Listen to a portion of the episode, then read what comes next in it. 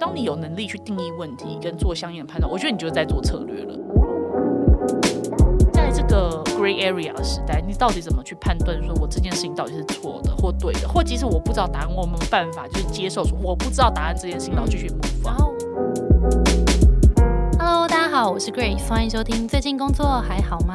最近工作还好吗？是我们很常和朋友聊天的开场白。但除了好与不好以外，很多说不出口的，没有被了解的，不知道和谁说的，希望都能在这里聊给你听。节目每次我们都会邀请一位在职场上努力发光发热的来宾，来和我们聊聊最近的工作与生活。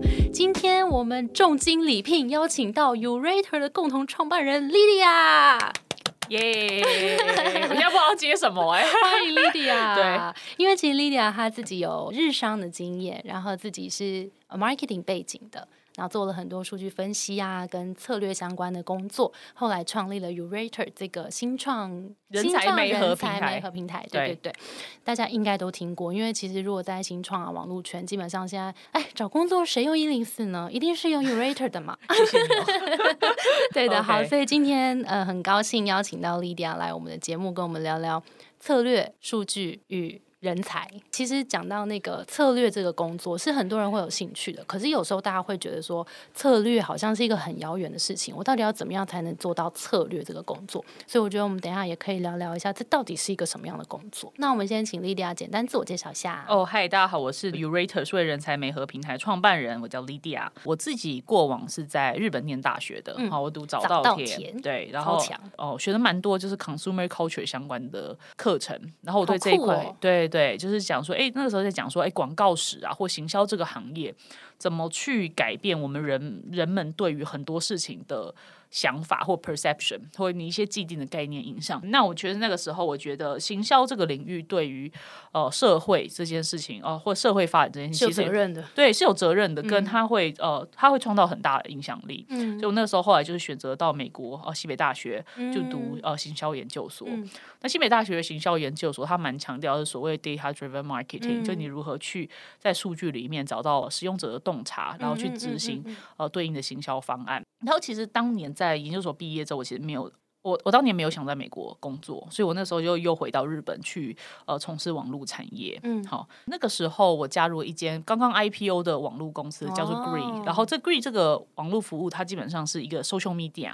大家可以想象说，哎、其实 Facebook 有一阵子其实大家都在上面玩开心农场，有没有一些呃，就是然后什么心理测验啊？对对，Web 呃 base 的对的，那其实以以前的 Gree 跟更早期的 Facebook 其实就很像，还是 social media 上面你会有很多游戏，然后透过游戏来帮社群做变现。那 Gree 当初就是一个这个公司，嗯。然后那个时候他们呃 IPO 之后很努力的去拓展海外市场。那刚好我是呃讲中文的台湾人，也在日本大学念过，就会日文会英文，会日文、会英文、会中文，所以我那嗯时候在帮这个公司去做国际市场分析，然后大概做了两年多以后，就转到呃日本的 Line 去做，也是比较偏呃 business planning 呃数据分析，你也可以说是 strat strategy planning 这样子的工作，但是那个时候就更 focus 在游戏事业这个 sector，、就是公司的呃 Line 在日本的游戏事业部，然后做呃 business planning 的相关的工作这样子。所以其实蛮多都在数据分析这一块，对不对？对对，就是很多东西我们在讲 business planning，business planning 大家就会觉得说，哎，做做 Excel 啊，做 PowerPoint，它其实是一个非常数据导向的工作，跟你要有 domain know how。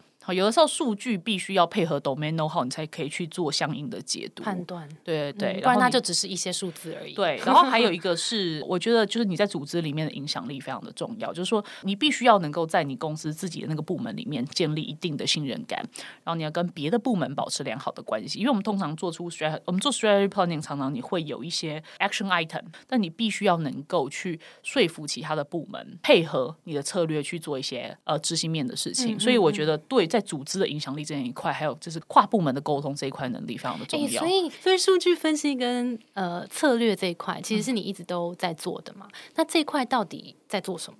其实会有很多不同的命题。好、它其实一个我们现在讲说，非常的着重在呃解决问题的能力，哦，跟在解决问题时，你要有定义问题的能力。嗯，例如说，我现在这个公司，我现在每天坐在这里在上班的时候，你是完成你眼前这份工作呢，还是你有办法能力去定义说，我公司现在事业体，如果我今年营收要再涨十 percent，净利要再涨五 percent 的话，我面临的命题是什么？嗯好的，你要先 define 这个 issue，你要解决的 issue 是什么，然后你才可以哎再去收集数据，嗯，然后去这些数据收集之后，其实要经过一段很长的整理数据的过程，嗯，其实大家都不知道，其实大部分数据你拿到手上的时候，它都是破碎的，你需要去帮他做一些清理 data 的工作。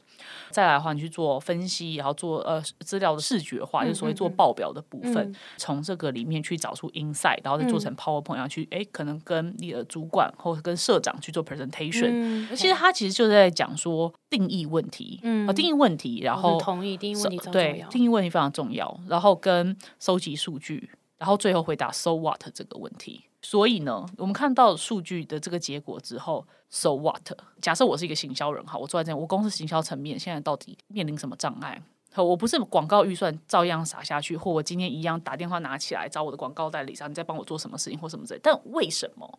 跟我现在事业发展遇到什么瓶颈，你有没有能力做判断？当你有能力去定义问题跟做相应的判断，我觉得你就在做策略了，很重要哎。对对，但是它其实有的时候哦，你需要对很多东西有更宏观的理解。好，你可能例如说，你如果是当然你可以做 marketing strategy，我遇到什么瓶颈，它也需要定义问题啊，它也是需要定义，所以这个就属于 marketing strategy。但我们我刚刚讲的是我们哦，以前做的比较是偏所谓的 corporate corporate strategy 的话，你就要对公司的整个事业体跟每个部门现在发生什么事情的掌握度，就掌握度更高，跟甚至整个产业发生什么事情，你对于一些产业之间的竞合关系，竞争对手现在状况是什么，他们往哪打算往哪个方向走，要有更全盘的了解。那我有问题耶，因为其实做公司，尤其是整个公司的决策跟策略的时候，听起来是一个非常高层的工作。那你那时候算是第一份工作，两份都在做这个，你是怎么用这个？新鲜人的身份，然后去把这件事情做好，或是你有没有面临什么挑战？哦，我觉得 Grace 问了一个非常好的问题哦，就是说，作为一个社会新鲜，这是你的第一份工作，然后所有的同事里面，大家都比你资深，你怎么去说服别人要配合你的策略？那我觉得我那个时候做的，我做了非常多的努力。我比如说，第一个，我觉得。很重要，就是说，当然，数据分析能力这件事情本身要好。我那个时候去做，跟我就公司的 database 去做了很多的 study，所以我会非常的了解说，诶，公司不同的产品线的他们的数据被存放在。呃，哪一个资料库里面，或者是哪一个部门的营运数据，必须要跟哪一个窗口去要才要得到？像后来我们老板或就是或者是一些更加 senior，就是 C 叉 O 等级，他们当他们要数据，他们就会跑来问我，因为他们可能都不知道，知道你最了。我花非常多时间在盘点公司里面的哦资源跟数据到底藏在哪一些角落。只有我知道。对，甚至其实像有一个网络公司里面，它会有一个情况，上面就是说存放在 database A 里面跟 database B 里面的数据其实长得不一样。但到底哪个是正确？其实它其实大部分的情况是它没有所谓的正确与不正确，而是呃他们的适合他们的时间节点不一样。例如说，有的是用美国西岸的时间计算的十二点到呃我凌晨十二点到凌晨十二点去做二十四小时，就是一天的收集。那有一些是配合日本时间，那这个数据看起来就不一样的。那你有没有办法？就是你有没有办法掌握这些数据的？后面的 definition 这件事情，我觉得很重要。有点像是你在你那个层级的时候，把你能那个层级能够做好的事情做到最好。对对。那我就发现很有趣的是，我跟 Lydia 虽然都是行销背景，但是因为我们的特质很不一样，现在就发展成很不一样的行销人。像 Lydia 就是数据型、策略型思考的人，他现在就变成很数据导向的行销人。那像我是懂人心啊，然后很会沟通的这类型的人。如果我们可以把优势更好的发挥运用的话，其实可以帮助我们在工作里面。发挥更独特的影响力，所以我们今年就开了一个线上课程，是摆脱卡关，聚焦你的职场绝对优势。其实就是希望可以帮助大家找到自己的优势，然后应用在工作场景中，发挥自己最大的影响力，然后找到自己的职涯下一步。大家都可以到好好好学校上面去搜寻“摆脱卡关，聚焦你的职场绝对优势”，也有特别的优惠码要给听众朋友。你只要在购买的时候输入“好好购”，就享有九折哟。是 Podcast 限定的，所以如果你也有兴趣的话，欢迎到资讯栏去看资讯。那你要在这个职位上面，把你能够做的事情全部都做到极致。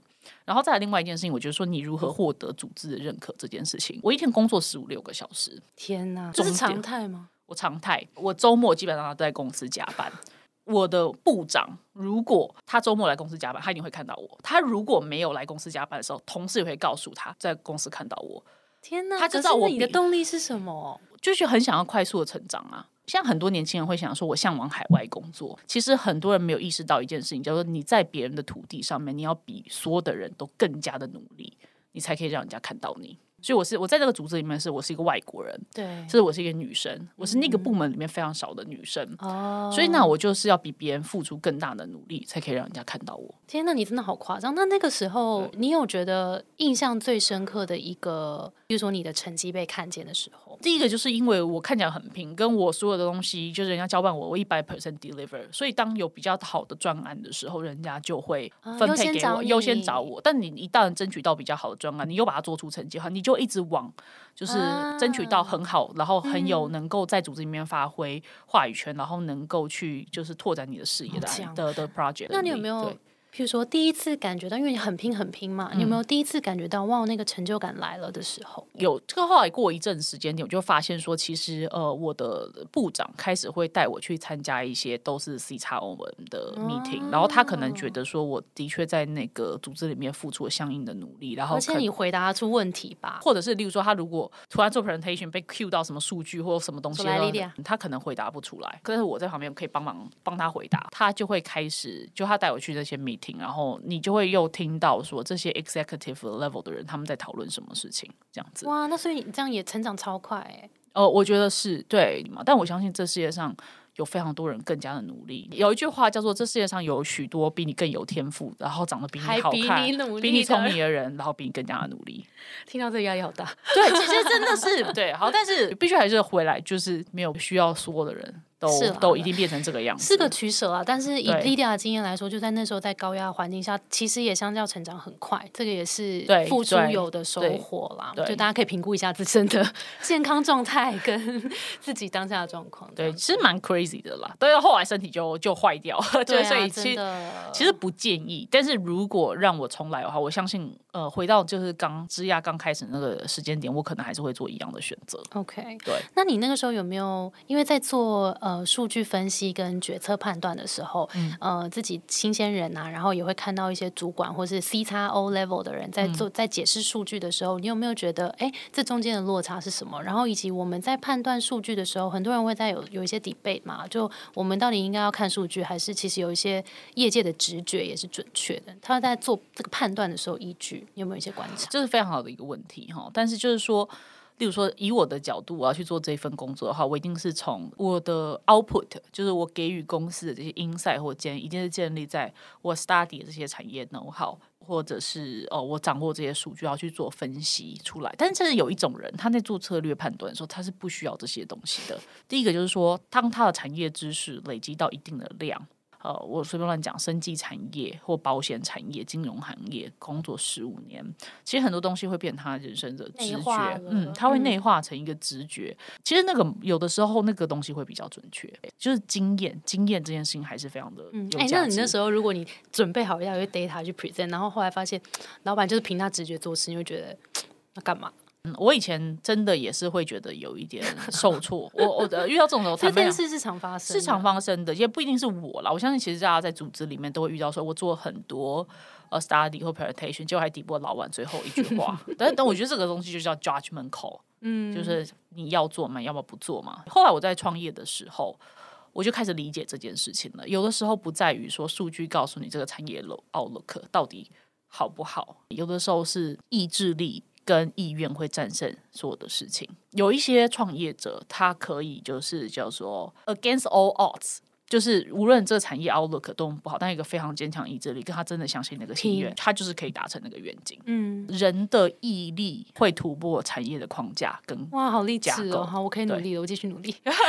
我就我真的，我现在很相信这件事情。嗯嗯。那你现在回想起在日本工作那段时间，你有没有印象比较深刻的挫折或者迷惘的时期吗？有的时候有，就是例如说，嗯，你一直在做这些数据相关的东西，可能有的东西实际上策略上是这样想，我们想好这样子的路线要怎么走，但实际上执行的人可能又不一样。嗯，那他执行面的时候可能会遇到很多变数，可能他执行的不好，或执行 quality 有差异，那最后结果还是会是不好的。然后跟呃，有的时候，哎，执行的人做的是对的，但他可能为了做到对这件事情，他 move 的不够快，导致整个产业变化已经。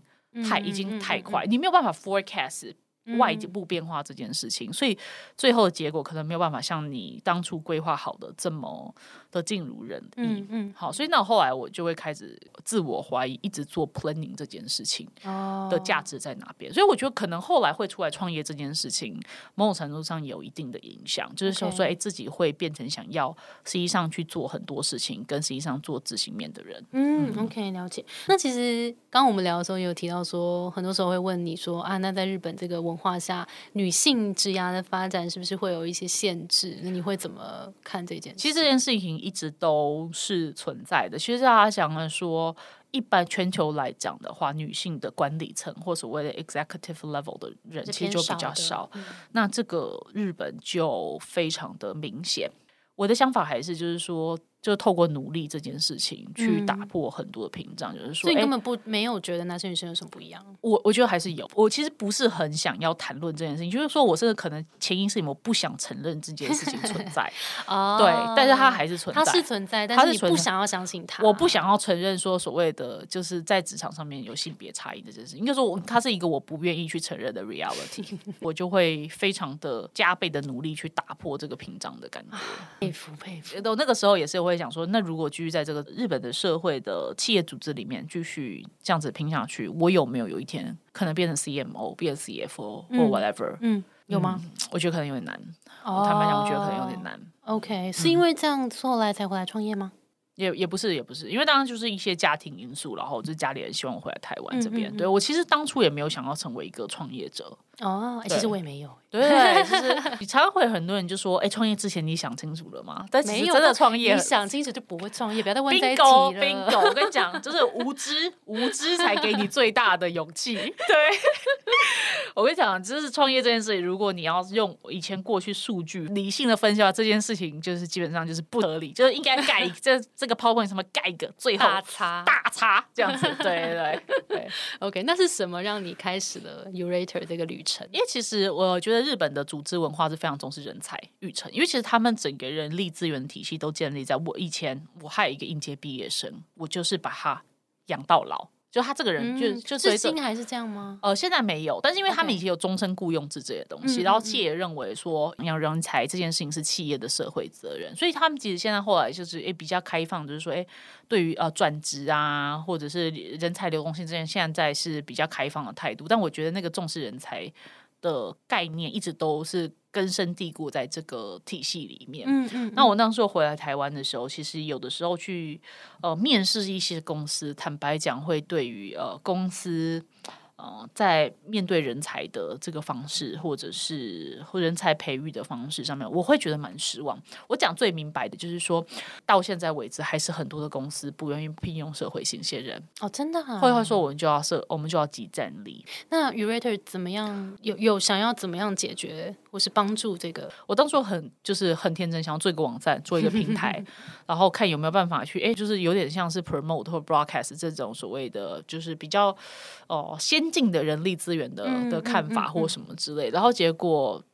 就就不小心就创业了，因为我们做求职网站，求职网站这个东西是需要特许，它是特许行业，哦，对，它是特许行业，然后你有资本金门槛，你必须要以公司的形式哦去做运，嗯嗯所以我才会变成一个大家所谓眼里的创业者。但是我其实，呃，以前如果人家如果说刚刚以前在 Gree 或什么的，然后人家问我说：“丽亚，你哪一天要不要创业？”我可能会说：“哈哈，应该不太可能吧。嗯嗯就想说，我就觉得公司里面就已经这么多事情可以做了，为什么要出去创业？嗯嗯，对对，你在公司里面难道做不完吗？对 对，其实还有很多事情可以做啊。干嘛还要没事找事做？对，还要没事找事做。对对对对，那我觉得这就是一个无心插柳柳成荫的。嗯 对对对对所以其实是想要呃，也是解决一些台湾人才的媒合状况，这样。对，我觉得其实新创公司现在用蛮多的实习生，然后嗯跟新创公司其实因为有时候可能坦白讲，有时候是因为预算不够，所以嗯大家会去利用呃应届毕业生。那其实这应届毕业生，我觉得也是很多人很有才华。嗯，而且我还是要帮他 promote 一下，像我们的 podcast 的 制作人瑞，瑞，对对对，呃，我们的 podcast 哦，职涯旅行家，居之涯旅行家的制作人，他就是呃正大广电系应届毕业生。嗯嗯那我就觉得，其实有的时候有机会哈、遇到这样子优秀的年轻人。或者然后你会给他一个舞台。我觉得这是新创公司很了不起的社会成就。那我觉得，而且我们也很认真培育他们呐。我们家外边也是，我也很感谢我们家那些实习生啊，或者有些实习生后来就转正职。我觉得其实从这些年轻人，然后你看到很努力的去做一些事情，你会从他们身上看到一些力量。那 Urator 做到现在五年了，对对不对？你们路上有没有遇到什么样重大的改变或是挫折吗？我跟你讲，我觉得大的组织才会有这种大的事情，小公司都是很多小的就狗屁叨叨的事情。出在路上每一天都是很多小的挑战，然后但是你还要需要花很多的精力去一一解决它。我觉得这个这其实是一场耐力赛。嗯，对我我觉得对我其实觉得 我其实觉得这个东西才是最艰难的。是对对啊是啊，嗯，因为你在为一个呃远方，嗯，然后自己决定的一个目标而努力。然后这世界上全部的人都会唱随你。真的吗？也没有吧，哦，真的吗？你获得很多啊鼓励吗？还是有很多读者怎么会给你鼓励呀、那些媒合的人才们，嗯，对吧？他们就是成功的案例，给你鼓励了。哦，对对对，user 可能会了，但嗯你们会觉得，嗯其实很多时候，哎，创业者未必会获得家人或身边的亲朋好友、哦如果是这样，的话，是啊。对对对对，连我的猫都用鄙视的眼神看着我。我在很多 podcast 上面都讲过，我猫每天都用鄙视的眼神看着哦，我，你不要喂它吃东西，它就是看着屁啊。看一部就是啊那呃，Urator 现在你刚刚有提到嘛？你其实有对于培育人才这件事情，希很蛮希望可以去让台湾整个社会更重视这件事情。那对那有没有推出一些什么样子的新的服务，或者什么想要想要来应应这件事吗？其实我们公司除了 Uraher，就是我们以前都叫新创新创人才美合平台，我们现在叫数位人才美合平台，因为我们现在除了一些新创公司的职缺之外，我们有很多，其实它比较像是大的企业，但是它会 spin off 出来成一个呃子公司或一个新的嗯嗯嗯 BU，它去做数位转型或比较新的产品的。啊我们也有一些这样子的的客户，对对对，所以我们现在都讲我们叫数位人才媒合平台，那是我们公司一开始的产品。我们现在有另外一个东西叫做 Team Door，然后它是 Application Tracking System，就是所谓的招募管理工具。那它比较特别的地方，它是一个协作式的招募管理工具，就是说我们希望在组织里面，因为现在讲做组织扁平化，我们在推动招募这件事情的扁平化，就是如何让团队成员一起下来做人才招募，然后你可以在更早的时间点就认识你未来的同事，嗯然后大家一起评估说，哎，这个人适不适合我们的团队，他 culture fit 合不合，或者是他有点跟我们现在有点不一样，但是他加入我们之后可以带来新的自己。哦所以我们现在在推动呃这样子的概念。哦、OK OK，了解。其实创立 Urator 之后，就做这个人才媒合，你一定看过超多人才的。对然后你们又聚焦在做数位人才。那 Lydia 可不可以跟我们分享，就是所谓数位人才，你有没有觉得有几个很重要的特质是大家可以去努力的？我觉得学习能力这件事情非常的重要。好，第一个就是说，其实，在数位化的产业里面，所有事情都变得太快了。尤其是呃，讲很多年轻人都很向往的数位行销这件事情。好，其实我们公司开五年，我们第一天做的数位行销跟现在恐怕都是不一样，因为我们那个时候还是有社群红利的时代。嗯让你 po 一个文，可能哎随便就是有三五十个人按赞，嗯好，所以说更早以前有一些社群电商，如果他们更早做，他们可能一篇文都几百个人按赞。嗯那在现在的话，现在是红利的时代，但，你在没有没有流量红利的时代，你怎么去做数位行销这件事情？那可能要需要去做更多的议题操作，你需要、嗯可能需要去更用。很多的不同渠道曝光，嗯才可以兜起来一点点。就以前你一个 po 文就解决了流量，现在，可能要做 Podcast，啊对，还要做 podcast 或什么之类的，你需要一直去追寻这个新的东西。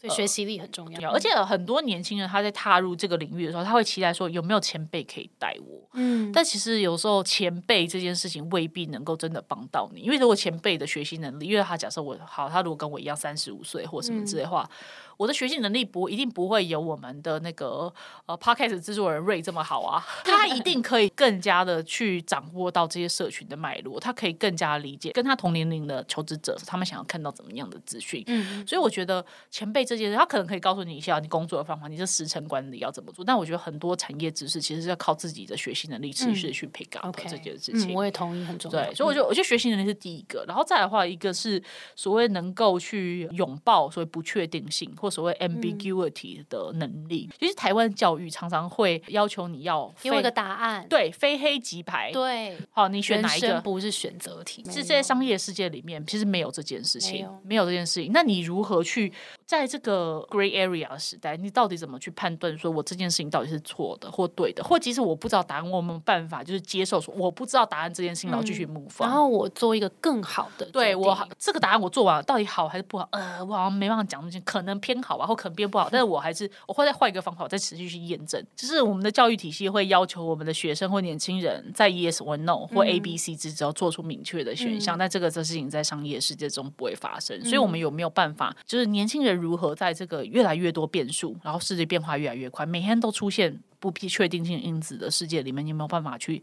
接受这个不确定性，然后持续模仿，我觉得这个能力非常的重要。是，我觉得学习力还蛮可以理解的。那你觉得，譬如说这个拥抱不确定性，它有没有可能训练？我觉得这个也可能要从自己的思维上面训练。就是你可能不会是任何线上课程，或者是你看着哪一本书会告诉你这件事情。就是例如说，好，假设你现在加入一个职场，然后你问你的老板说：“我现在做这件事情到底对还是不对？”他如果跟你说不知道或什么之类，我觉得你不要沮丧。因为他真的不知道，因为其实新创公司很多东西都是在做 前人没有做过的事情。我怎么知道这件事情怎么做？你问 CEO 也没有用，问创办人也没有用。你就是要可能去理解说这件事情没有人可以回答你，然后你自己去探索，然后其实探索半天你还是不知道为什么，但你还是换一个方式做，然后持续的模仿。我觉得这个非常的，但是应该是可以从中间看到一些，譬如说比前一次的表现更好。对，但最坏的情况就是你只在摸黑里前进，这也是非常有可能哦。但应该还是会有个目标啦，看看有没有慢慢的往那个目标前进这样的感觉。那我们来聊聊，刚刚你有没有觉得以前你的工作有什么样子的经验，或是你累积的优势，然后在现在创业帮助到你很多？我刚刚讲的就是说，呃，所谓的问问题的能力，哈，非常重要。就是说，你今天来上班，或者包括我坐在我办公室里面，我同事可能看我没有在干嘛，虽然那脸色看起来像铁青，然后这个女的坐在那边，然后看那个荧幕，不知道脸色铁青，不知道在想。那其实我那个时候在想，好，现在大概公司的这个状况，那接下来我要往哪个方向走，或者我这个时候应该要做什么事情，然后去找到一个突破点。你要永远的都知道现状是什么，跟你的 next step 是什么。我觉得这是定义问题跟 take action 的能力。对我觉得这个蛮。重要的，因为很多人会，反正好像前面跟我交接同事也都这样做，我就这样顺顺做下去，然后我也没有怀疑过这个做法到底有什么可以优化的空间，嗯，或者是说，哎，现在的社群环境或信息社群行销环境已经跟之前不一样，所以我必须要做出一些改变。OK，问问题的能力，找到问题，然后找到 next step。对对。那你现在在经营自己的团队之后，你觉得你的伙伴，你会用什么样的标准？去挑选你的伙伴，其实我还蛮在意人在讲话的脉络，嗯，跟逻辑性。有的时候就会很重要问题，就问问他说：“你为什么想要选择这份工作？为什么？为什么？”而很多东西会有起心动念跟 why，好，那这件事情会 reflect 出他的价值观。然后另外一件事情就是说，他的起心动念跟最后他 take action so what 有没有连接性？所以我非常重视人的逻辑性，还有价值观。你为什么要来？一间我们做人才服务的公司，你相信人才服务这件事情带给社会什么价值？对对对，你是想要赚钱吗？还是你是觉得说这就真的相信做这份工作可以给别人带来别的影响力？嗯，跟甚至他的起心动念会影响你这公司，你做出来产品跟你营运出来的你 deliver 的价值感到底是什么东西？嗯，对对对，OK。那莉莉亚创业现在五年了嘛？支持你下去的动力是什么？我觉得团队成员其实给我蛮大的动力。刚刚讲说，我其实我在呃团队成员的 selection 上面，我一直都非常的重视哦，重视他们有没有逻辑性，然后他们起心动念、价值观，他们是不是善良的人，这件事情哦非常的重要。你进公司的过程之中，你会面临很多商业抉择，就是说我们要选择保持善良，还是最后你要赚大钱？所以如果要采取一个很不好的，或给社会带来的不好的影响力的路线，那可以帮公司变得很大的话，我可能会决定不要再继续创业下去。OK，对，所以这核心价值观很重要。对对对。那最后我们请 Lydia 给现在可能职涯有点彷徨啊，或者在找下一步的一些工作者们一些建议吧。其实我自己常在遇到很多年轻人的时候，我我会看到一个会让我比较担忧的现象，就是说他去面试很多公司，然后拿到很多不同。同的 offer，然后在选择这些 offer 之后，他会非常的纠结，甚至我我看过一些很极端的状况，就是说他们会陷入一个自我怀疑。但是我一直都相信，就像我以前当选第一份工作 degree 的时候，其实我那时候拿到这份工作我就去。其实我有时候相信，就是说，当你有个机会，你有个舞台，然后你进去，你站在这里，然后你努力，你可以做到什么程度？只要你有个机遇，你就好好的去运用它，然后。如果他有什么瓶颈，或者是他有什么限制，那你就用你的努力。去打开这个限制。嗯对我觉得所谓际遇跟境界这件事情，可能是要靠自己的努力去创造出来的。嗯这个是我的建议啦。懂呃，我觉得我也很同意莉迪亚说，因为像我自己在第一份工作的时候，也是哎，好，那就去做做看，然后看它会带给我什么样的新的机会。那当然，如果我们有时候在进到更多的选择的时候，譬如说到第三份、第四份，有时候我们会需要做出更聪明的选择，因为嗯、前面努力努力，然后后面可能有一些我们会累积一些优势，然后带到下一份的时候，这个评估有时候就可以再更认真的做一下。嗯嗯，所以其实我们最近开了一个线上课，其实就是想要帮助大家去理清说现在的工作如果有一点卡关的话，那个问题是什么？那我们自己有什么样子的优势？那可以怎么样把这个优势运用在工作里面，然后可以找到更适合自己的下一步。所以如果大家有兴趣的话，也可以到我们的资讯栏去点连结，然后它是在好学校上面的课程，它叫摆脱卡关，聚焦你的职场绝对优势。然后我们在这边有一个好好的折扣码可以用，是九折，叫做好好购，所以一样可以到节目资讯栏去看。好的，那我们今天就非常非常感谢 Lydia 给我们宝贵的分享，要来一个华丽的 ending 吗？要，我们华丽，我们都已经华丽的 ending。然后那个 Lydia 要不要跟我们讲一下，可以在哪里找到 Urator？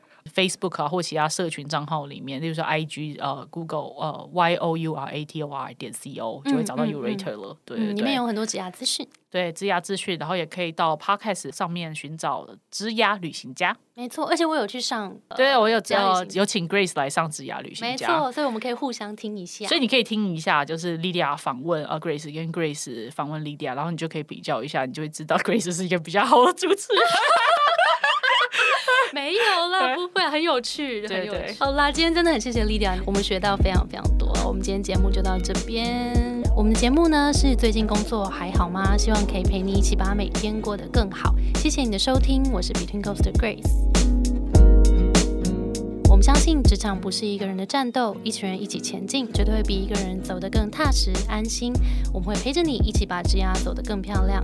如果你也喜欢我们的话，欢迎订阅我们的 Apple Podcast，分享给你身边的朋友，或留言给我们。